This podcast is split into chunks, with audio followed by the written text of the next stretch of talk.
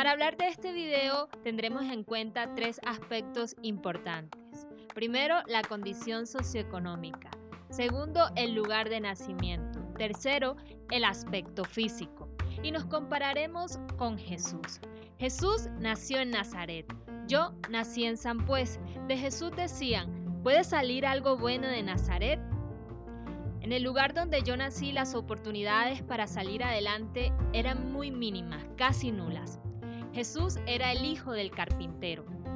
Aunque a mí nunca me faltó nada, mi condición socioeconómica prácticamente me impedía también o ayudaba mucho a que yo pudiera salir de San Pues en las mejores condiciones. Aún así, me tocaron unos padres increíbles que se dejaron usar por Dios y fueron, como siempre lo he dicho, los patrocinadores de mi sueño para poder llegar hasta aquí. Además, Jesús dice la Biblia que no era de aspecto hermoso. Eso lo pueden leer en Isaías. En mi caso, el prototipo de belleza que yo tenía no encajaba prácticamente para ser modelo, una presentadora o llegar al menos a la televisión como una reportera. Aún así, me atreví a soñar a pesar de las pocas oportunidades que tuve. Pero para llegar de San Pues hasta acá, se necesitó vivir de un proceso, un proceso parecido al de Sara, aquella mujer de la que habla primera de Samuel en la Biblia. Sara tenía un sueño, era atormentada por Penina, la otra esposa del Caana. El Caana era el esposo de Sara y de Penina. Ella quería tener un hijo y Penina la atormentaba justamente por eso, porque no había podido tenerlo. Así las cosas, ese faltante se convirtió en el sueño de Ana, pero Ana era estéril. Un día decidió ir al templo, decidió irle a pedir por ese sueño a Dios. Pero ahí, en ese proceso, mientras se atrevió a creer que Dios podía hacer su sueño realidad, se encontró a un personaje, a Elí, el sacerdote, quien la increpó y le dijo que cómo se atrevía ella a ir al templo tomando cerveza o embriagada. Sara le contesta después que no había tomado ni vino ni cerveza, que la razón por la que había ido ese día al templo era por una petición. No se la contó en ese caso al sacerdote Elí, pero aún así Elí le dijo, mujer, que la razón por la que has venido se haga realidad en tu vida, que Dios te conceda ese deseo, de algún modo fue lo que le dijo.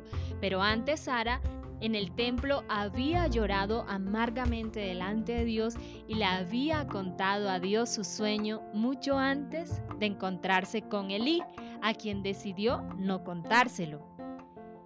Y Elí fue como la respuesta de Dios a Sara en ese momento, porque le dijo que Dios haga contigo la razón o que Dios te dé respuesta a la razón por la que has venido. ¿Qué pasó después? Pues Sara tuvo a Samuel.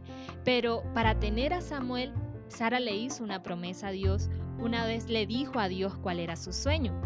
La promesa fue que se lo iba a entregar a él. Y aquí quiero decir lo siguiente, ¿hasta qué punto estamos nosotros lo suficientemente valientes o lo suficientemente comprometidos de entregarles nuestros sueños a Dios, de soñar con Dios? Para llegar hasta aquí también me tocó hacer eso. Me tocó soltar, me tocó entregar. Y es la hora cuando hago este tipo de videos o aún cuando voy a salir al aire en el canal donde trabajo, lo que le pido a Dios siempre es, Señor, que no me vean a mí, sino que la gente te vea a ti.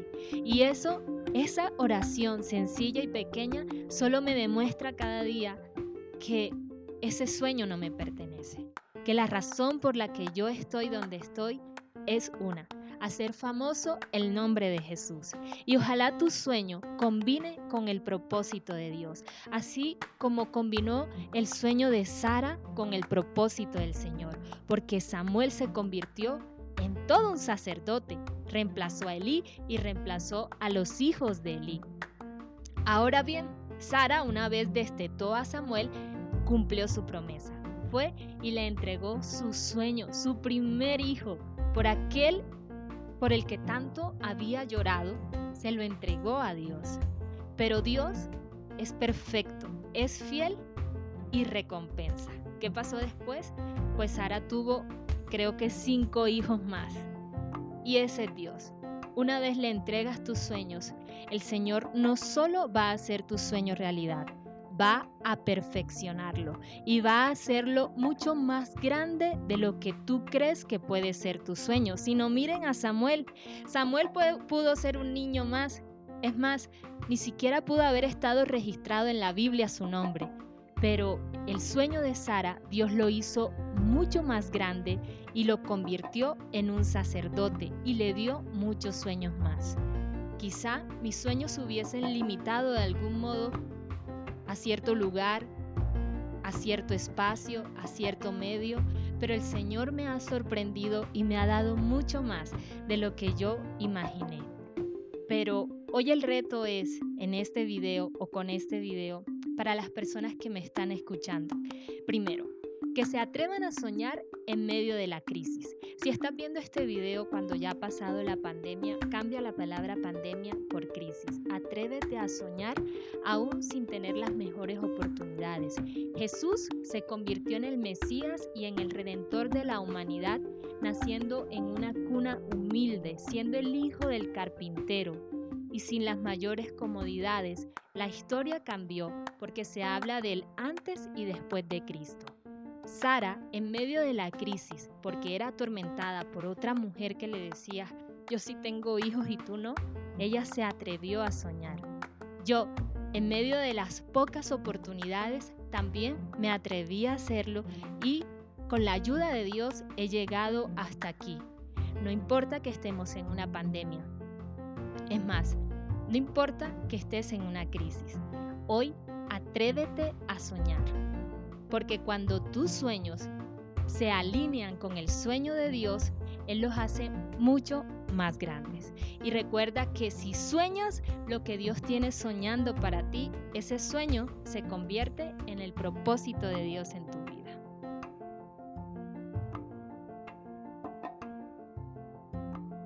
Gracias, Beth.